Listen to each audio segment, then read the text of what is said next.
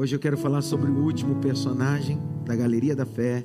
Eu quero falar sobre Samuel. Então vamos comigo direto ao texto. 1 Samuel, capítulo de número 6.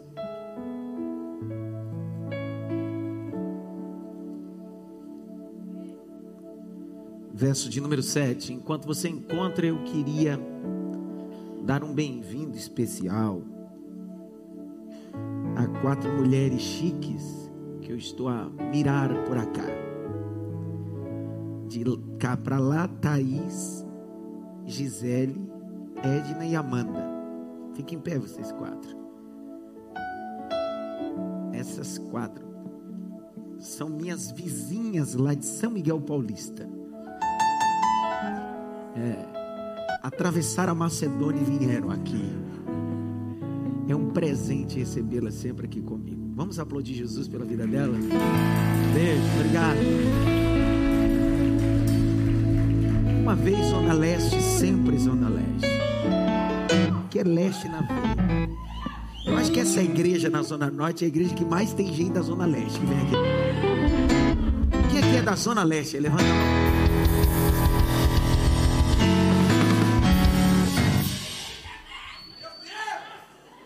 Aí as pessoas perguntam: por que, que no culto lá na IMAP é tão barulhento? O povo é. Zona Leste é nós.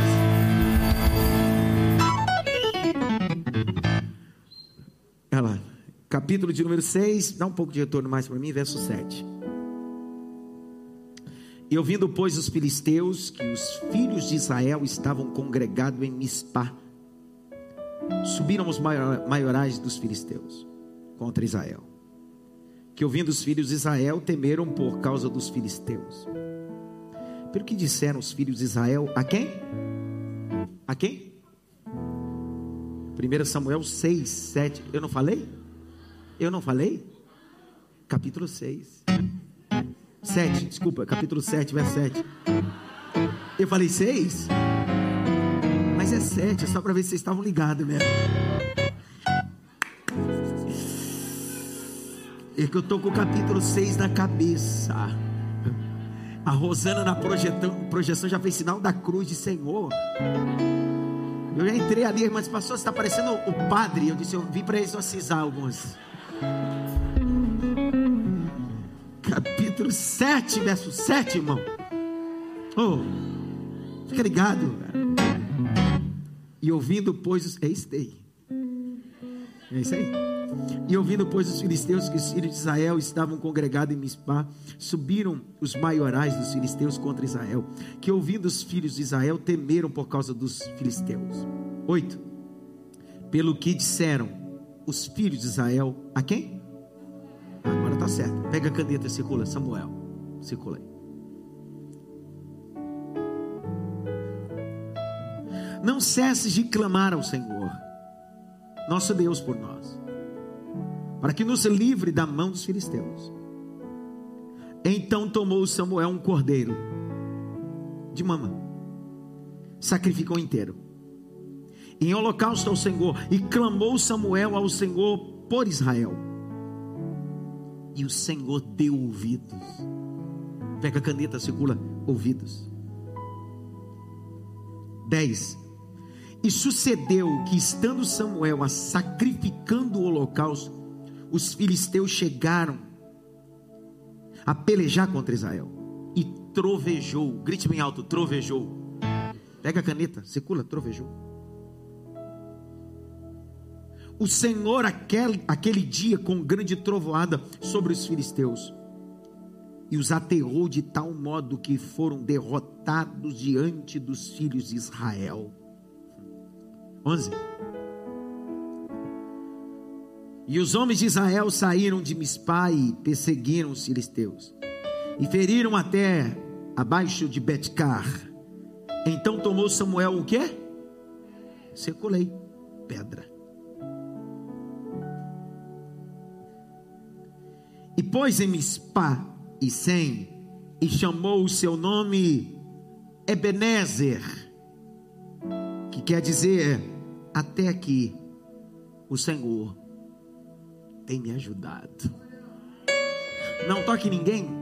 seguindo os protocolos, mas diga isso pelo menos para quantas pessoas você puder. Diga, Ebenezer para você.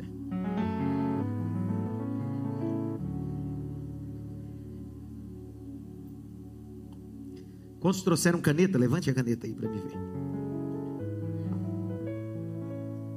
Cadê, irmão?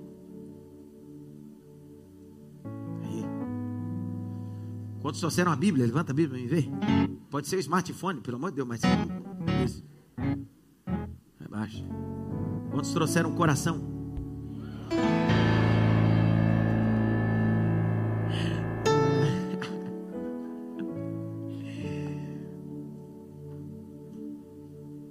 durante 16 terças-feiras de forma ininterruptas. Eu fiz a exposição de 15 personagens e só uma fiquei ausente. Uma, não, duas, perdão. 14 personagens eu fiz a exposição. Duas delas eu não fiz, o pastor Fausto que fez.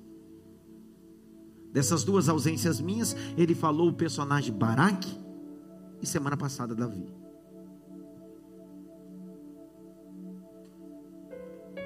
Cada terça-feira saímos daqui direcionados, esclarecidos.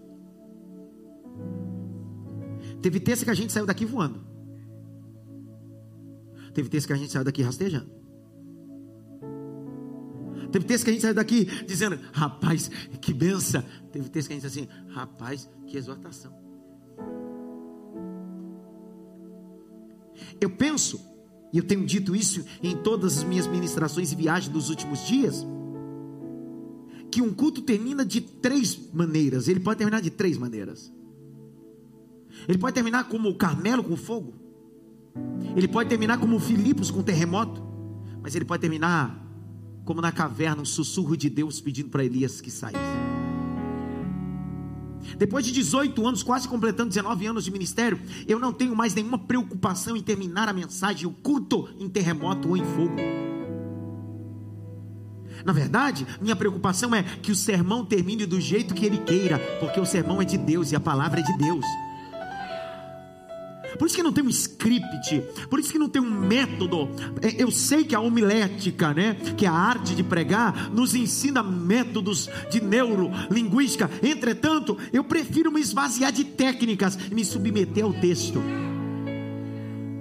Alguém outro dia me perguntou, pastor, o senhor tem um sermão pré-estabelecido, organizado de forma hermenêutica? Eu disse, na minha cabeça, sim. Mas e o papel? Eu disse: no seminário eu ensino os, os seminaristas a escrever, mas eu decidi ser dominado pelo sermão.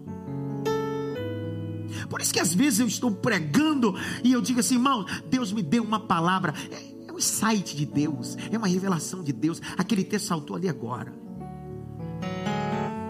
Então, às vezes, eu posso ler um texto que, quem sabe, você já ouviu pregar, como esse texto que eu preguei o ano passado, lá na Mazei, no aniversário da Mazei. Quem lembra? Eu preguei esse mesmo texto. Só que eu preciso ser sensível que Deus tem para nós essa noite, é a poção. Falamos de homens da fé como Abraão, Moisés. Falamos de pessoas incomparáveis como Noé. Falamos de pessoas improváveis, como Raabe e Jefté. Lembra do dia de Raabe? Lembra do dia de Jefté? São os improváveis da galeria da fé. Só que termina falando sobre um personagem que nele há uma tríplice ordenança que tríplice ordenança é essa? Samuel é sacerdote, profeta e juiz. É o mesmo Samuel que nasce debaixo de uma mãe que o gera na fé. O cunho biográfico desse Samuel não começa em seu nascimento, começa na sua mãe. Ele é fruto de fé. Ele cresce na fé ele exerce o ministério na fé, ele é sacerdote da fé, ele é profeta da fé, ele é juiz da fé. Por quê? Sua mãe costumava ir até o templo em Siló saía de Ramá, ia para Siló, 10 quilômetros, acompanhando seu esposo, Eucana. Eucana era da linhagem dos coatitas. Vendo que Ana não gerava filhos, estabeleceu-se a brecha cultural, chamada de Código de Hammurabi, dava direito a ter uma mulher que gerasse filhos. Ele pegou Penina. A Penina gera, a Ana não gera. Você conhece o texto? Há uma competição, a competidora irrita a Ana, mas a irritabilidade, a, a, a irritação que Ana recebe ou se manifesta não tira ela do altar. Ao contrário, Penina empurra a Ana para o altar. Porque existem coisas que não pode tirar do altar, precisa te empurrar para o altar. A penina não é um objeto de Deus, do diabo. A penina é um instrumento de Deus. A Bíblia diz que ela vai ao templo e oferece de ano em ano. A ideia da palavra ano em ano, não pense na sua cabeça que uma vez por ano. Segundo teus, os textos veterotestamentários, principalmente o Pentateuco, existem sete festas. Das sete, quatro intermediárias e três principais: Tabernáculo, Pentecoste, Páscoa e quatro intermediários. Essa mulher sobe de ano em ano e o desejo dela é gerar filhos. Consegue. Mas um dia, que é subir ao templo e entregar a oferta, ela olha para o marido e diz assim: Eu não quero porção dobrada, eu não quero a sua oferta, eu vou entregar a minha oferta. E qual foi a oferta que ela entregou? O personagem que eu vou pregar hoje. Porque Samuel só é da fé, porque ele era uma oferta no altar de Deus. A Bíblia diz: se o Senhor me der um menino, eu o darei para o altar. Deus gostou da ideia. O texto diz que ele cresce num ambiente.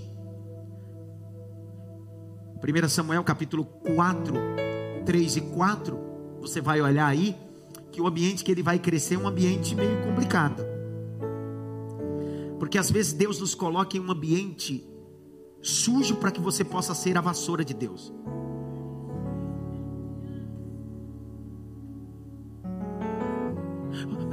Deus me trouxe para esse ambiente? Por que, Deus me trouxe, me colocou naquele ambiente? É porque Deus decidiu que você será a vassoura para limpar o ambiente. Irmão, a Bíblia diz que o Samuel vai crescer dentro do ambiente que Eli é o sacerdote e ele tem filhos. Ofni e Fineias. Eles começam como filho de sacerdote, Roger, e termina como filho de Belial. O problema da vida não é como você começa, é como você termina. Porque tem gente que começa como sacerdote e termina como Belial. Mas tem gente que começa como Belial e termina como sacerdote. Sabe que esses miseráveis sacerdotes faziam? O capítulo 2 diz que eles garfavam a oferta para eles. Subiam no altar, mas pegavam o que era de Deus para eles. Irmãos, a gente precisa tomar cuidado com essa plataforma. Essa plataforma aqui dá vida, mas também mata.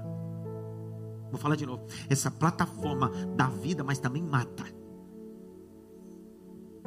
Porque os camaradas estavam no altar, mas estavam garfando aquilo que era de Deus. E toda vez que nós subirmos numa plataforma, isso aqui não tem santidade, isso aqui não tem, não tem nada santo aqui. Só que isso aqui é um lugar elevado. É um lugar onde tem destaque. É alguém que está falando para um público. E a gente tem que tomar cuidado. Que quem nos colocou aqui foi Deus. A gente não pode se vai descer. A gente precisa entender que tudo que sai daqui é para Ele, por Ele são todas as coisas. A Bíblia diz que os camaradas vão estabelecer uma guerra. Grite bem alto: guerra.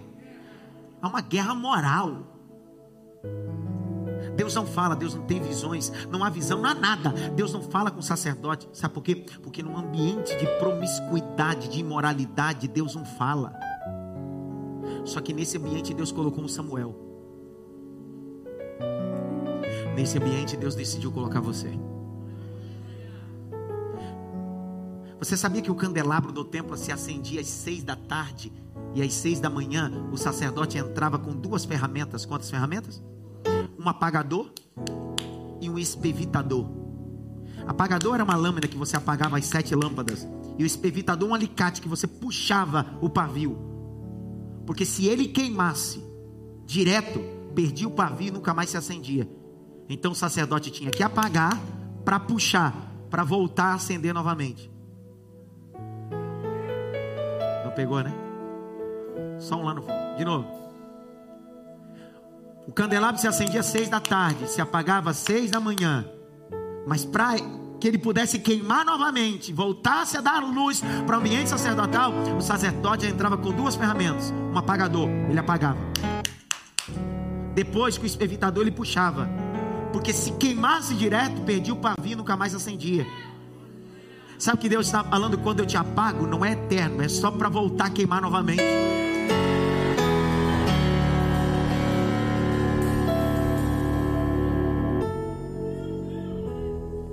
Monte de apagador hoje aqui, irmão.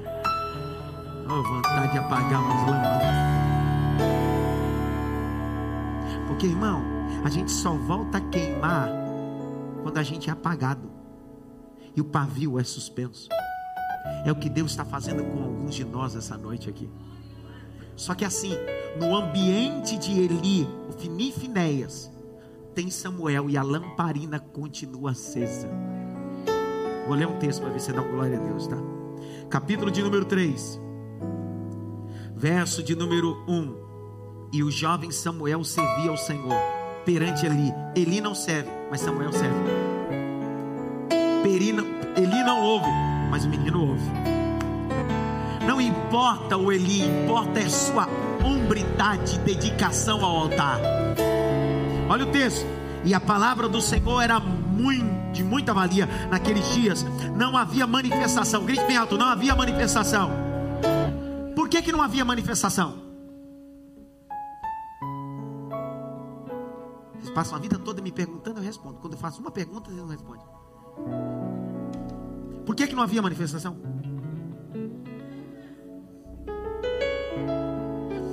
Eli Ofini e Finéia se envolveram tanto com a gordura do sacrifício e se esqueceram de se envolver com Deus no sacrifício.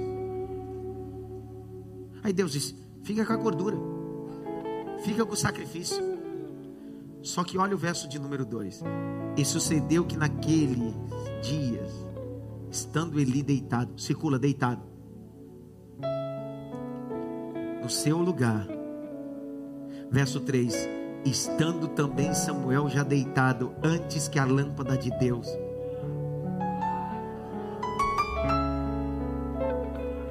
Antes que a lâmpada de Deus se apagasse,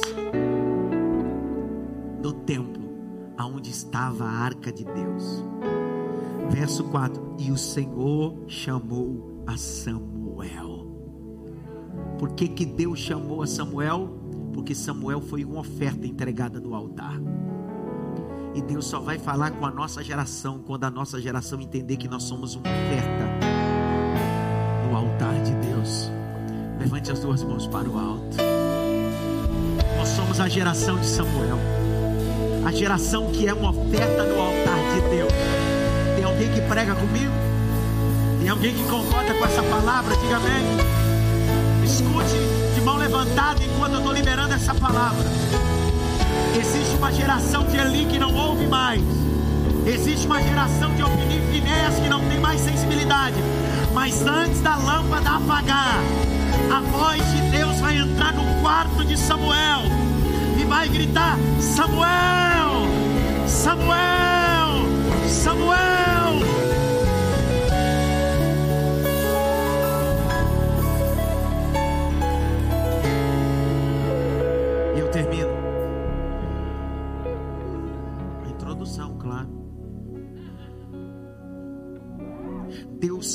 fala com o menino, porque ele é só um menino. Porque quando os adultos e os homens perdem a sensibilidade, Deus decide falar com o menino. Então, eu prefiro muitas das vezes ser um menino que ouve do que ser um adulto que não tem mais a capacidade de ouvir. Deixa eu abrir um parênteses. Jesus um dia disse assim: Deixa-me ver as crianças, porque deles é o reino do céu. Jesus está dizendo bem assim: a criança tem a capacidade de ouvir, tem a capacidade de perdoar. Às vezes a gente não tem. A gente é cheio de malícia. Esse Samuel está dentro de um ambiente corrompido, mas Deus está falando com ele. Ele está dentro de um ambiente de gente que não ouve Deus, mas ele está ouvindo Deus. Nada interfere a comunhão dele, nada interfere o contato dele com o céu. Você conhece a história? Há uma guerra. O Fini Finés leva uma arca do Senhor. São mortos. O mensageiro chega na casa uma das esposas dos dois está grávida. O mensageiro diz: A arca foi roubada, Ofni e Finés foram mortos. A criança nasceu, a bolsa estourou, entrou em trabalho de parto. O nome da criança e acabou. Foi a glória de Deus. A arca foi tomada. Eli caiu, morreu. Quem assumiu o sacerdócio? Porque Deus só coloca no lugar alguém que tem a capacidade de ouvi-lo. Deixa eu abrir um parênteses. Reverendo Hernandes Dias Lopes foi para a Coreia do Sul. Seu trabalho de doutorado nos Estados Unidos, ele, com uma equipe de seminaristas do seu doutorado, foram até a Coreia do Sul, isso há uns oito anos atrás.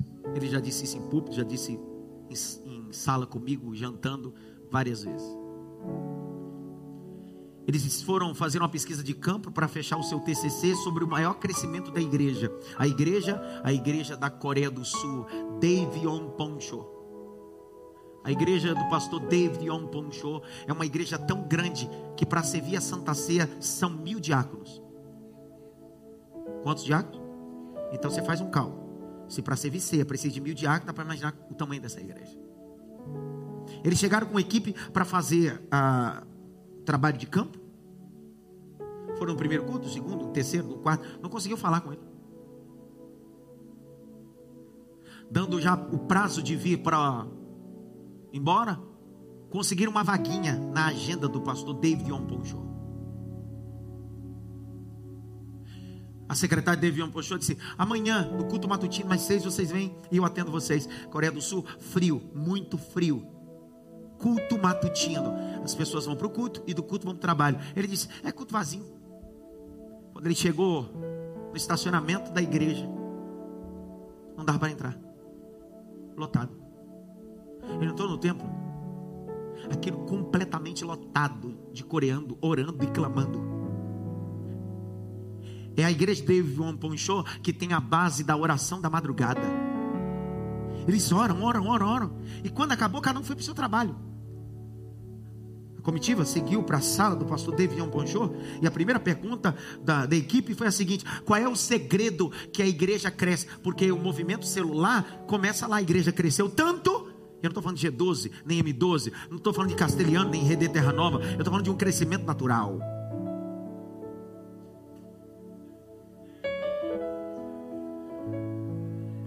Pequenos grupos, porque a igreja é tanta gente que não consegue.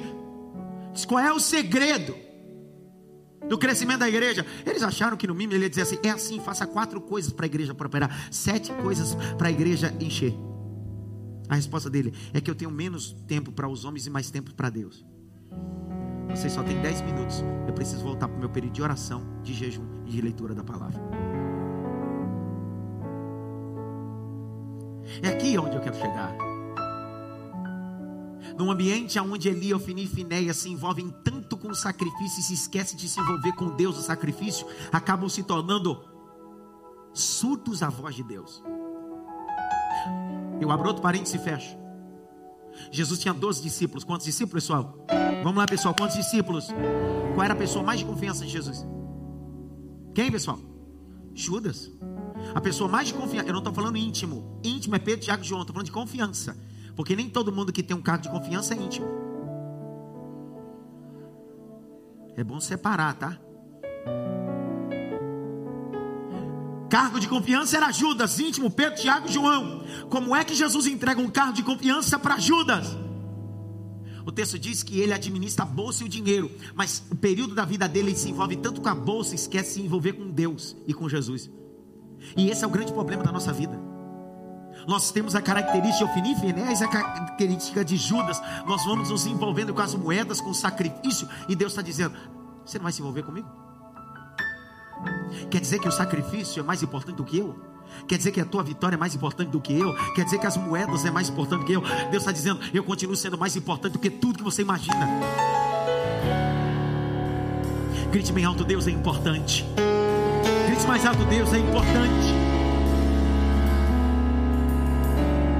Grite bem alto: a arca foi roubada. A Bíblia diz no capítulo de número 6 que a arca ficou sete meses na terra dos filisteus. A arca fora do ambiente original, ela gera praga. Pegou não? A arca dentro do ambiente original gera presença, mas a arca fora do ambiente original gera praga. Há uma praga de hemorroidas que pega todos os filisteus. Está escrito na Bíblia. Porque tem gente que quer manipular o sagrado e o sagrado não se manipula. Sabe o que eles fizeram? Pega a presença de Deus, a glória de Deus e manda embora. Olha lá o capítulo de número 6, verso de número 7. Agora, pois, tomai e fazei-vos um carro novo. Tomai duas vacas que criem, sobre as quais não tenho subido o jugo. Atai as vacas, o carro, levai os seus bezerros de após dela da casa. Verso 8: Então tomai a arca do Senhor, ponde sobre o carro, metei num cofre.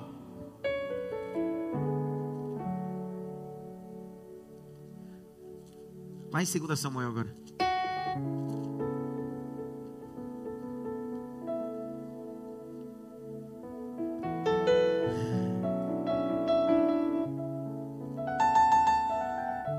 Capítulo de número 6.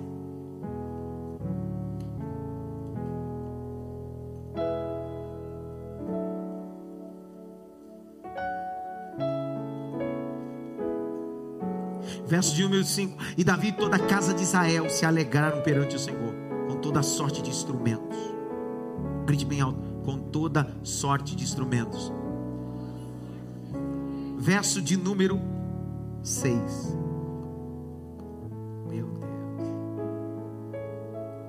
E chegando à eira de Nacor, estendeu usar a mão à arca de Deus, e teve a mão nela, porque os bois deixaram pender.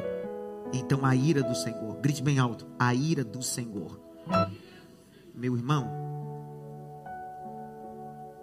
quando Davi vai trazer a arca, estou abrindo só um parênteses. Quando Davi está trazendo a arca de volta, ele coloca a arca nos carros de boi, igual os filisteus. Por que, que Deus matou Uzá? Porque Davi decidiu copiar os filisteus. A arca não foi feita para andar em carro de boi. A arca foi feita para andar nos ombros dos levitas. Vou falar de novo. Não coloque a presença de Deus em coisas. A presença de Deus precisa estar em pessoas. Não pegou de novo? A presença de Deus não está em envelope. A presença de Deus não está no copo com água presença de Deus está nos ombros daqueles que entendem. A presença de Deus não está no saco de sal, no óleo ungido. A presença de Deus não está na campanha, no vale de sal, na piscina com água. A presença de Deus não está em coisas. A presença de Deus está na pessoa. Deus não unge coisa, Deus unge pessoas.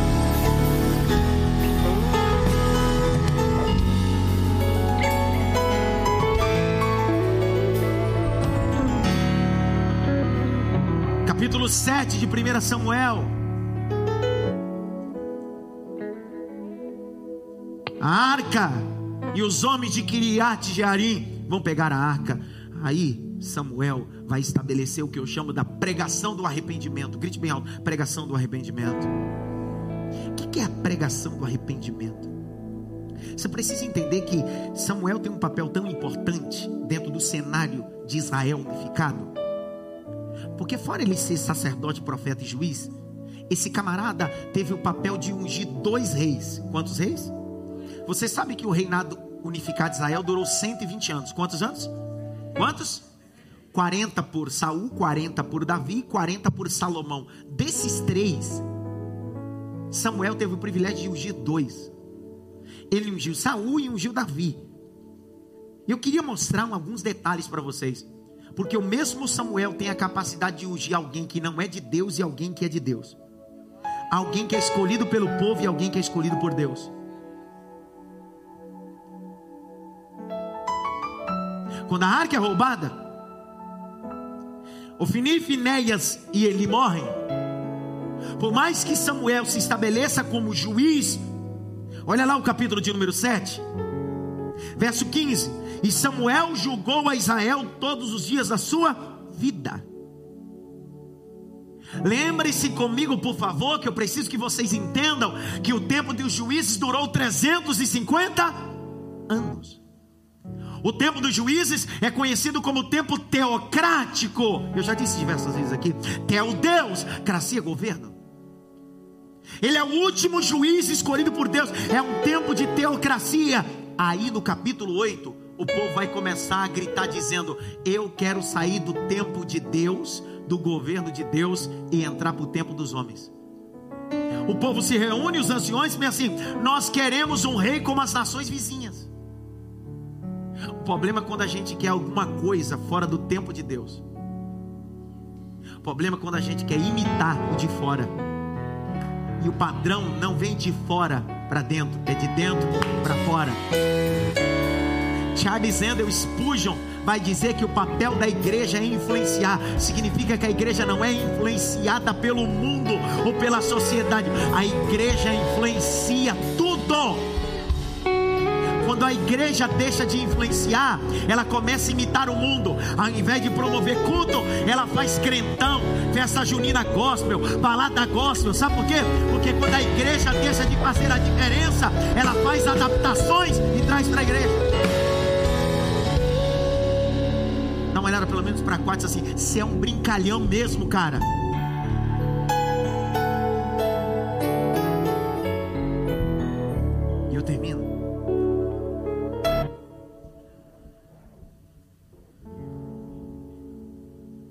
Acabei com as festas juninas gospel aí agora. Quando a igreja depende de um touro mecânico no meio, mostra analfabetismo bíblico que essa igreja vive. Quando a igreja precisa de uma prancha de skate dentro dela para atrair jovem, isso mostra que essa igreja deixou de ser igreja, virou um ambiente de entretenimento.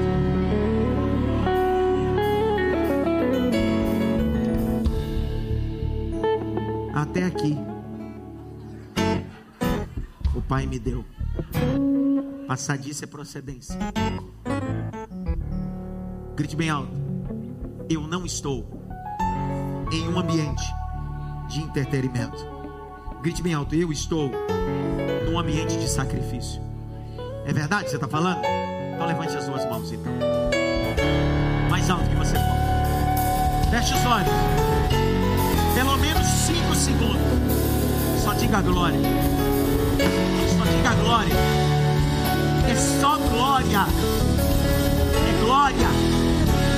Glória. Glória.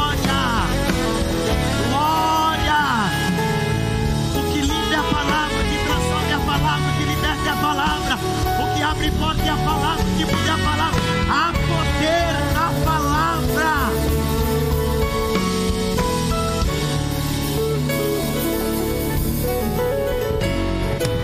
Olha lá o capítulo 8, irmão, olha lá. Verso de número 5. E disseram: Eis que já está velho, e seus filhos andam pelos caminhos. Constitui, pois, um rei sobre nós, que nos julgue, como tem todas as nações. Porém, esta palavra pareceu mal aos olhos de Samuel, quando disseram: Dar-nos rei, um rei para que nos julgue. E Samuel orou ao Senhor. Ó, Samuel foi orar ao Senhor e disse assim: negócio é o seguinte, mata todo mundo, Senhor. Parafraseando é isso. Ele disse: Senhor, não acredito. Aí Deus vai tomar a palavra. Verso de número 7 diz assim: Samuel, para de onda. Claro que eu estou trazendo para a nossa linguagem hoje. Samuel, eles não rejeitaram você, rejeitaram a mim.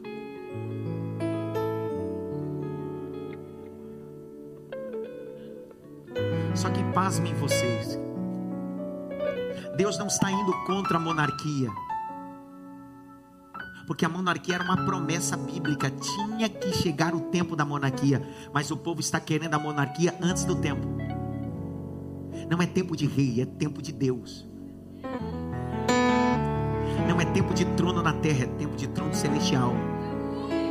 Israel ia viver o tempo da monarquia, mas não era tempo ainda.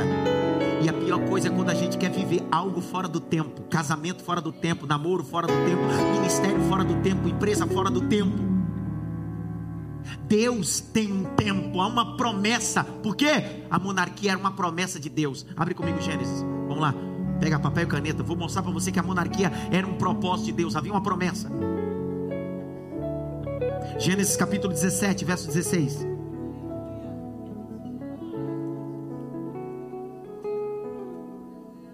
A promessa que Deus tinha para a linhagem abraâmica era uma promessa de realeza, de monarquia.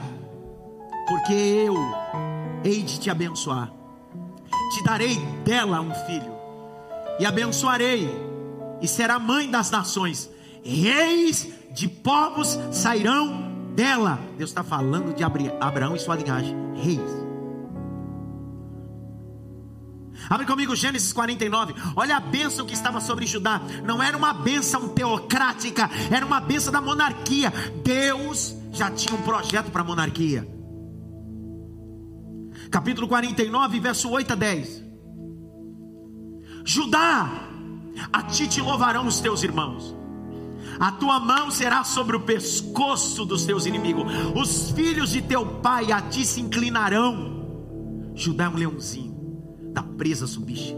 Filho meu, encurva-se, deita-se como um leão, como um leão velho, e quem o despertará? 10. O cedo não se arredará de Judá. Está falando sobre monarquia. O cedo não se arredará de Judá, nem o legislador dentre os seus pés, até que venha Siló e a ele se congregue os povos.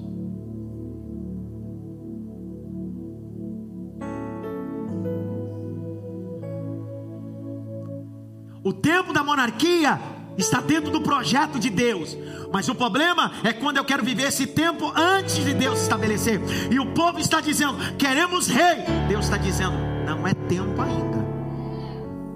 Mas nós queremos reis como as nações têm. Deus está dizendo: eu tenho um projeto, mas vocês não estão maduros para viver isso ainda. Deus, Deus criou estrutura para a monarquia para os hebreus. Deus criou tanta estrutura, Cássio, que o próprio Deus vai dizer a Moisés: deixa estabelecido no Pentateuco a estrutura da monarquia. Porque Deus sabia que o tempo da teocracia ia acabar e o tempo da monarquia ia chegar, mas não era tempo. Então pare de pedir uma coisa fora do tempo. Pare de querer viver uma coisa fora do tempo. Tenha fé para viver o tempo de Deus. Abra a Bíblia em Devarim, Deuteronômio. Abre comigo, Deuteronômio, capítulo 17, verso 14 a 20. Olha a estrutura, estrutura da monarquia. Eu li com vocês sobre Abraão, eu li para vocês sobre Judá. Eu estou lendo agora, dentro do Devarim, a estrutura da monarquia. Olha lá, quando entrares na terra que eu te der ao Senhor teu Deus, possuireis nela habitantes, e disseis: Porém sobre mim um rei assim como tem todas as nações. Isso Deus está falando antes, ó, antes. Verso 15: Porá certamente sobre ti como rei. Aquele que eu escolher. Cara, eu tô, eu tô, eu tô costurando tudo. Sabe quando você costura um monte de coisa, mas daqui a pouco porá certamente sobre ti como rei, aquele que eu escolheu, o Senhor teu Deus, dentre os teus irmãos porará rei sobre ti, não porarás homem estranho sobre ti, nem seja os teus irmãos, nem sobre os teus irmãos, porém ele não multiplicará para si cavalos, nem fará voltar o povo do Egito para multiplicar cavalos, pois o Senhor vos tem dito: nunca mais voltareis por este caminho. Aí alguém diz assim: Pastor, qual é o problema? Se Deus disse que era um rei, Saul é um rei, é. Só que a promessa não era em Saul. Foi você que forçou a promessa. E quando você sai do tempo de Deus, você vive o tempo de Saul. Tem que casar com Saul, tem que ter empresa de Saul, tem que ter aliança de Saul, porque você quer viver as coisas antes do tempo.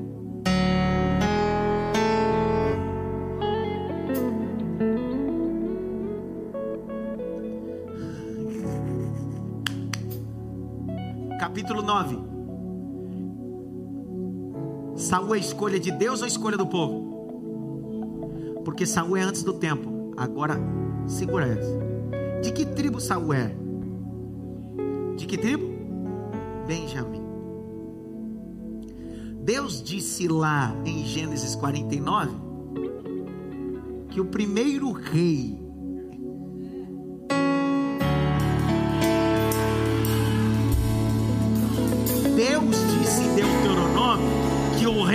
poderia ser escolha, escolha humana, era escolha de Deus. Por quê? Porque Deus estava preparando uma linhagem para reinar, e era a linhagem de Judá, porque de Judá vem um menininho chamado Davi. Ele é da linhagem de Judá. Pastor, por que que tem que ser no tempo de Davi? Davi é segundo o coração de Deus, é no tempo de Deus. Vou falar da Felipe, você dá um glória a Deus, seu miserável. Eu não vou viver fora do tempo, sabe por quê? Porque se eu estiver debaixo da linhagem, baixo, baixo, baixo. Se eu estiver debaixo da linhagem de Judá, quando Jesus se manifestar no Jordão, ele não é da tribo de Benjamim, ele é o leão da tribo de Judá.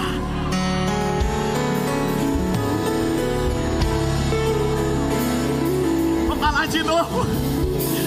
O problema não é ter rei, cabeção. O problema é querer um rei fora do tempo. O problema é escolher um Saul por aparência, só porque ele é grande, só porque ele é bonito. Deus está dizendo: enquanto você escolhe pastor de jumenta, eu escolhi pastor de ovelha.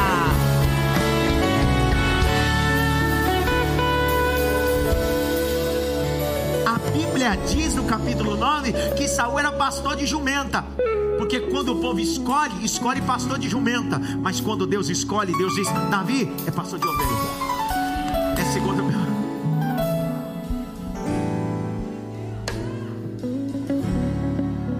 Abre comigo Atos, vai. Abre Atos. 13, 21 e 22.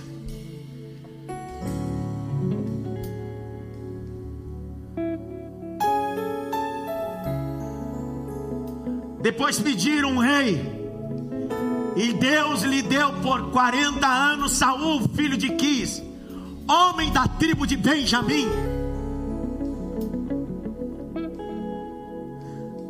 Quando esse foi retirado, levantou-lhe como rei a Davi, o qual também deu testemunho e disse: Achei a Davi, filho de Jessé, homem conforme o meu coração.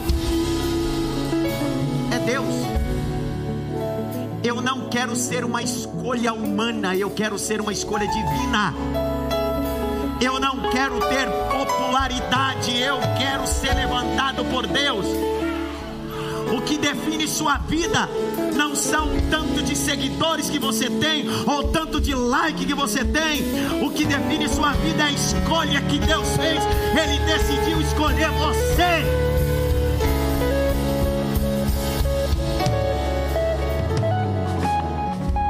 Grite bem alto, eu estou dentro do tempo de Deus. Mais alto, eu estou dentro do tempo de Deus. Saúl define um tempo antecipado. Quantas coisas na minha e na sua vida que nós vivemos e é Saúl.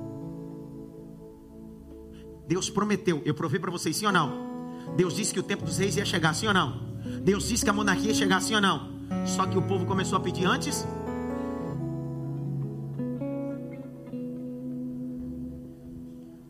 Lembra que na gestão antes de Saul assumir o trono, a arca foi roubada?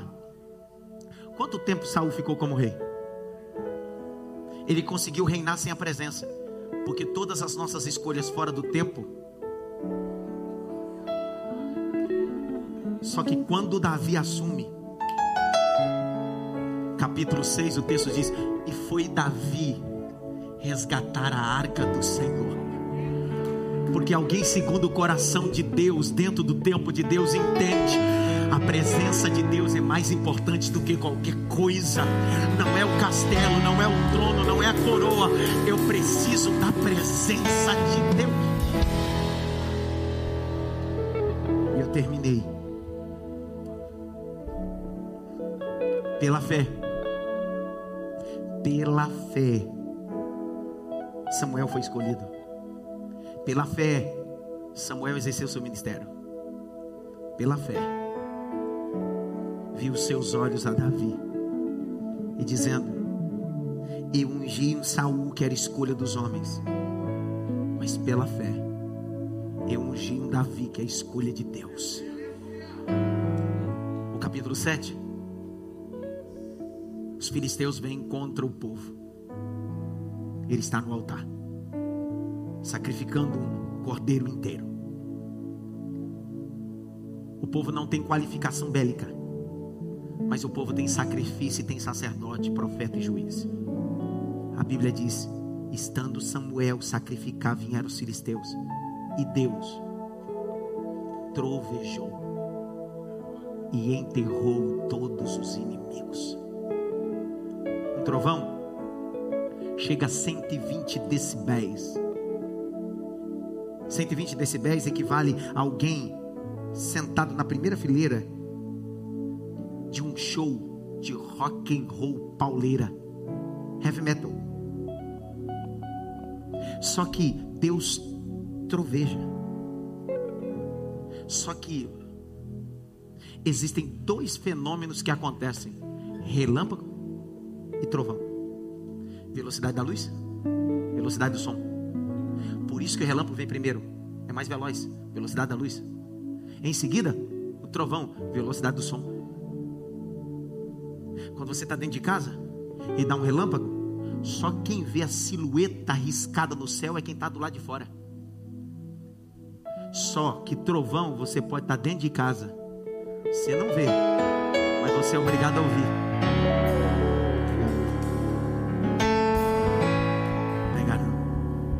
Deus não derrubou os inimigos com relâmpago. Deus derrubou os inimigos com barulho. Deus está dizendo: se eu mandar relâmpago, nem todo mundo vai ver, mas se eu mandar trovão, todo mundo vai ver isso.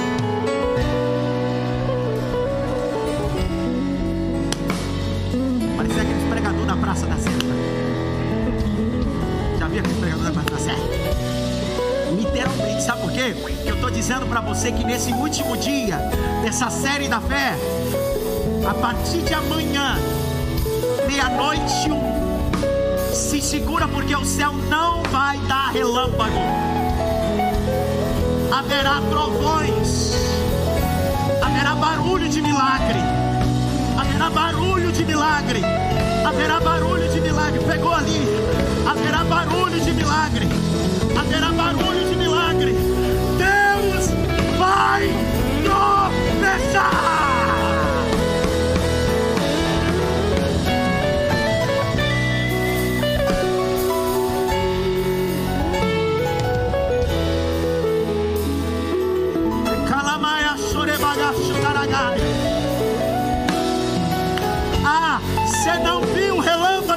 Relâmpago, mas vai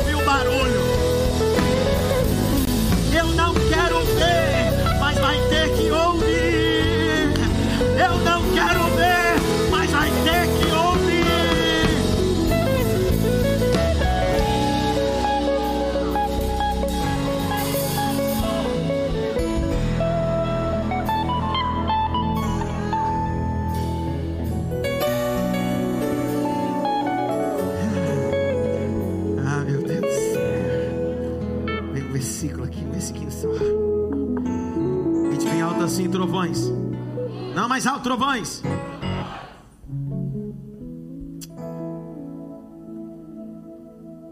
Você sabe que esses trovões aqui não é um fenômeno natural, né? Esses daqui desse texto, Marquinho. Fique em pé, Marquinho. Dá glória aí, Marquinho. Marquinho veio. Marquinho, você lembra do terremoto lá em Filipe? Não era algo comum, era espiritual. Esses trovões é espiritual. Não é um fenômeno natural, é sobrenatural. Pergunta por quê? É Deus falando. Porque quando Deus abre a boca do céu, quem está embaixo só ouve o barulho do trovão. Não pegou? Não? Salmo, abre Salmo 29. Glória, glória. Salmo 29, 3.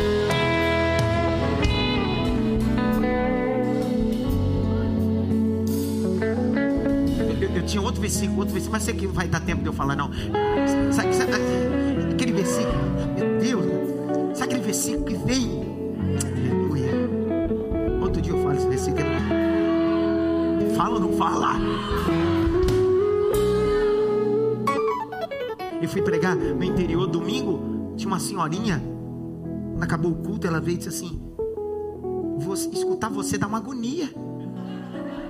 Eu disse, por quê? Você não fica, não fala no, logo, fica com esse negócio, ah, não vou falar, não vou falar. Fala logo, meu filho.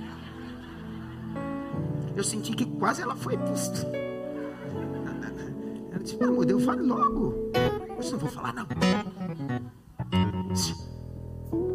Ele, ele estava sacrificando aqui na terra, Deus decidiu trovejar. Mas sabe de onde saem esses trovões?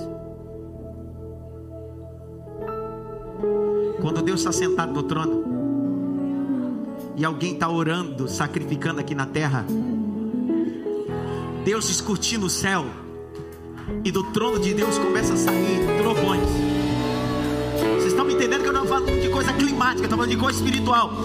Hoje, terça-feira, o trono de Deus está descortinado, e do trono de Deus vai começar a sair trovões de restauração. Ô, ô, ô Júnior, era para você ter ficado em pé, eu estou liberando uma palavra. Tem relâmpago, mas tem trovão. Trovão que é barulho de restauração. Pega essa, cara. Pega essa, tia Rose.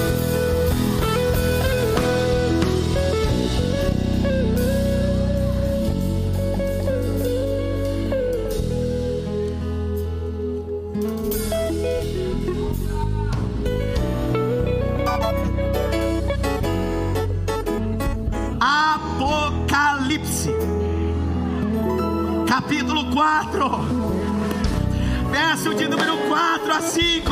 Eu vou ler.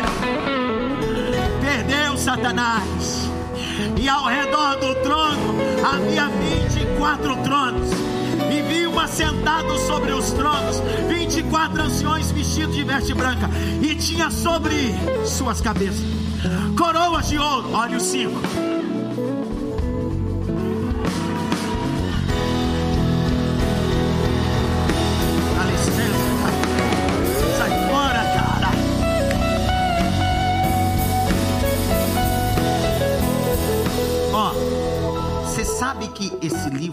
escrito no primeiro século da igreja, Apocalipse. Nessa época ninguém sabia de cunho dos estudiosos que era um relâmpago primeiro, depois um trovão. Porque a Bíblia não veio para disputar com a ciência, a ciência veio para concordar com a Bíblia. Olha a ordem do texto: do trono sai relâmpagos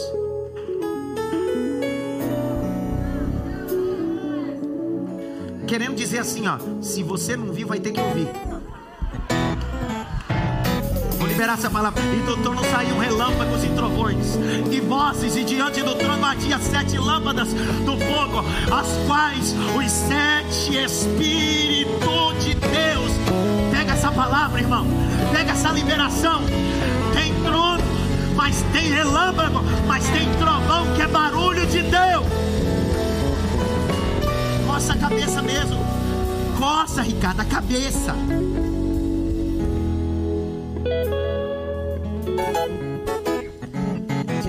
Versículos. Dois versículos. Sabe, Diego, aquele dois versículos?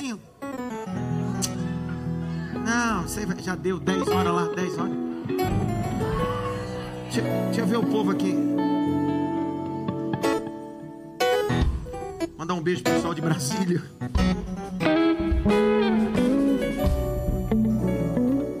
Eu disse que os trovões é a voz de Deus, disse ou não disse? E eu disse que o trovão sai da onde? Do trono de Deus, sim ou não? Se trovão é a voz de Deus, poucos entendem a voz de Deus, porque só vai entender a voz de Deus quem é filho de trovão.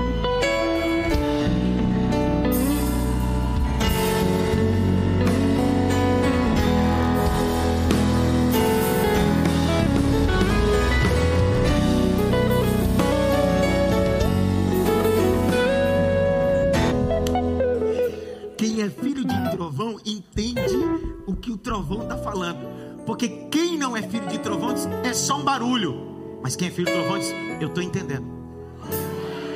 Eu estou entendendo. Senhor. Abre comigo, Marcos. Capítulo 3.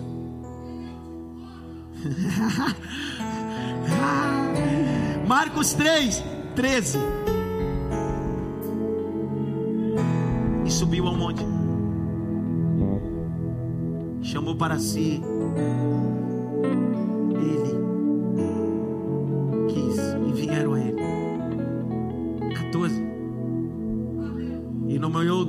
Para que estivesse com ele. Deus mandou pregar. 15. Para que tivesse o poder de curar as enfermidades dos demônios. 6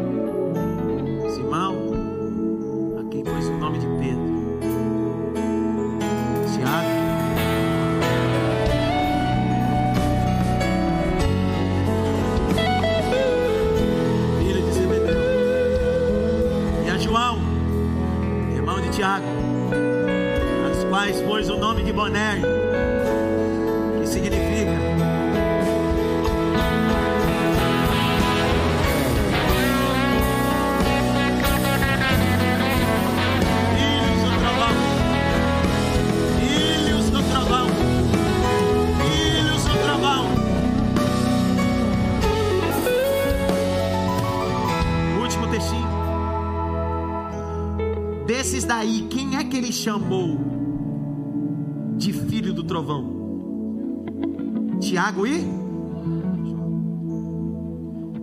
filho do trovão. Quem é que recebeu a revelação do Apocalipse? Quem?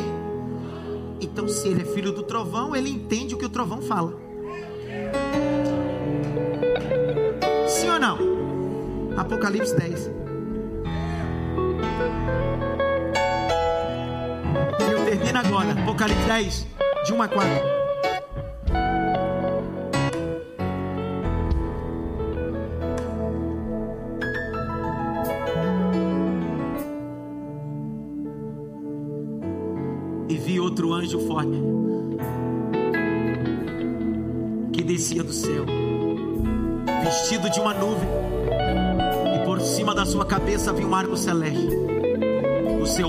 Como o sol os seus pés como as colunas de fogo, e tinha nas suas mãos o livrinho aberto, e pôs o seu pé direito sobre o mar e o esquerdo sobre a terra, e clamou com grande voz, como bramo leão, e havendo clamado, os sete trovões fizeram soar as suas vozes, e sendo ouvidos os sete trovões e as suas vozes, eu ia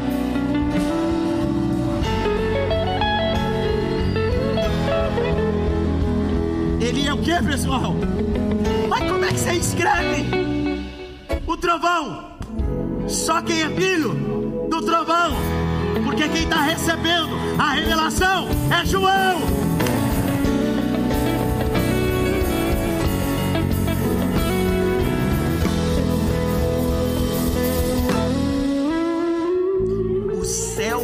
Trovejar para filhos do trovão que entenda a sua língua.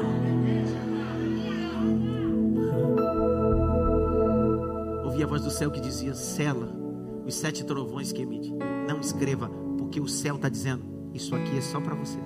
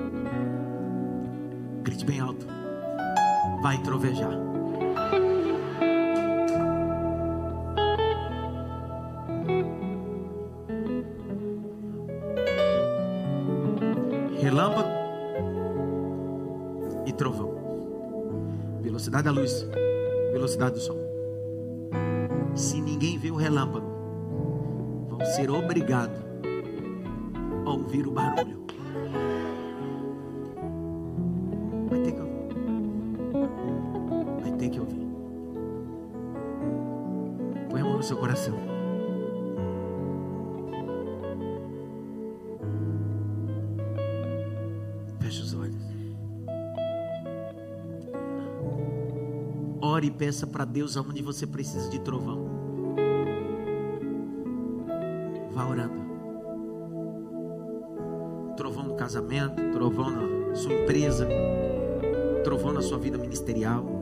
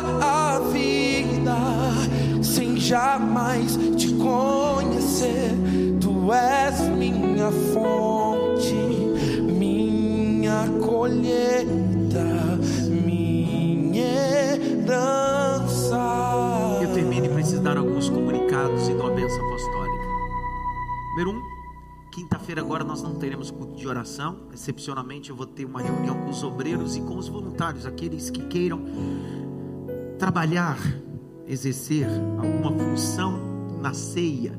Estão convocados, precisam estar aqui na quinta-feira, ok? Às oito da noite. Ah, outro mais. Eu preciso. Nós já temos quase 95% do evento concluído de organização, operação e etc conseguimos levantar com doações é, toda a matéria-prima para fazermos 500 marmitex de macarronada com coxa e sobrecoxa e etc, molho bolonhesa e, e entre outras coisas, para que possamos vender no dia, para que possamos levantar recursos né, para a igreja. Só que eu preciso de cozinheira. Minha mãe está afastada, está com Covid. Ela está afastada e precisa descansar, se recuperar. Está em isolamento. Eu preciso de cozinheiras. Tem cozinheira aqui nessa igreja? Levanta a mão aí para me conhecer. Pronto, Lilian, Vanessa, a Kelly. Cadê quem? Tem mais cozinheira? Isso. Qual é o teu nome, filho? Só para ir, Iago, o nome dela? Hã? É, é Simone? Isso, Simone. As cozinheiras aí. Procura Tati também. Ah, tem umas cozinheiras boas aí. A Carol ali também. Eu preciso, irmão, de gente que possa encabeçar isso para quem possa ficar tranquilo. Fora as cozinheiras. Então vocês procurem o pastor antes, pastor Alessandro, para que a gente possa já direcionar para na quinta-feira deixar tudo programado para que nós possamos fazer a partir de sexta, sabe? Sei lá que dia que vocês cozinham esse negócio aí. Minha mãe começa a fazer feijoada quatro dias antes. Macarrão, não sei. Macarrão é fácil, né? Caldeirão lá, põe uma água. Eu preciso de cozinheira, tá? Eu preciso de vocês aí. É, outro mais. O Ministério de Louvor da Igreja, Imaf Music, está fazendo uma ação entre amigos. Tá aí? É. é. Olha. Eles estão fazendo uma ação entre amigos para adquirir um novo, um novo violão para a igreja. É isso mesmo? É. Uma nova viola para a igreja. E eles estão fazendo ação entre amigos. Com quantos violão é? Três. Quem ganhar ganha os três? Três sorteios? Isso. Mas. Ah. São três violões, um fone de ouvido da Philips e um squeeze para o quinto lugar.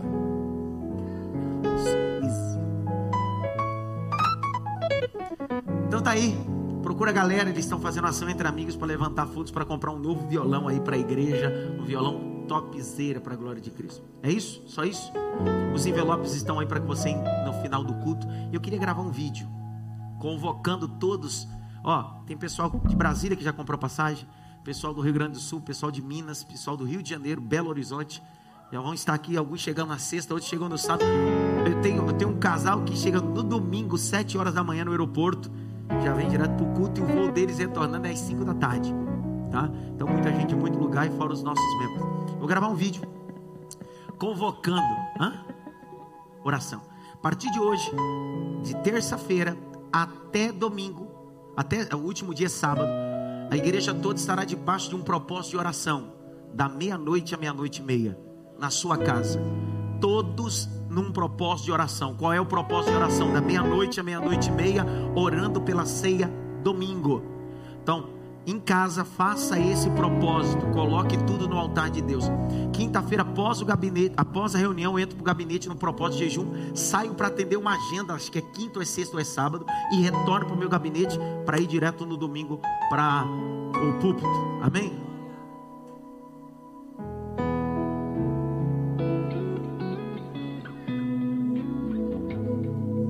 Pera, quando ele apontar para vocês, vocês fazem barulho Fique em pé e eu já dou a bênção apostólica. Fechou? Fala galera, tudo bem? Eu sou Adson Belo, sou pastor sênior da IMAF, Ministério Pescador de Alma aqui na Vila Maria. Esse ano de pandemia, nós tivemos um ano debaixo da multiplicação de Deus. E o última Santa Ceia é sempre uma palavra de liberação para o ano subsequente. E vai ser dia 6, às 9 da manhã, na Quadro Unidos da Vila Maria. E todos nós da IMAF, Ministério Pescador de Almas, estamos convidando você, vem para cá!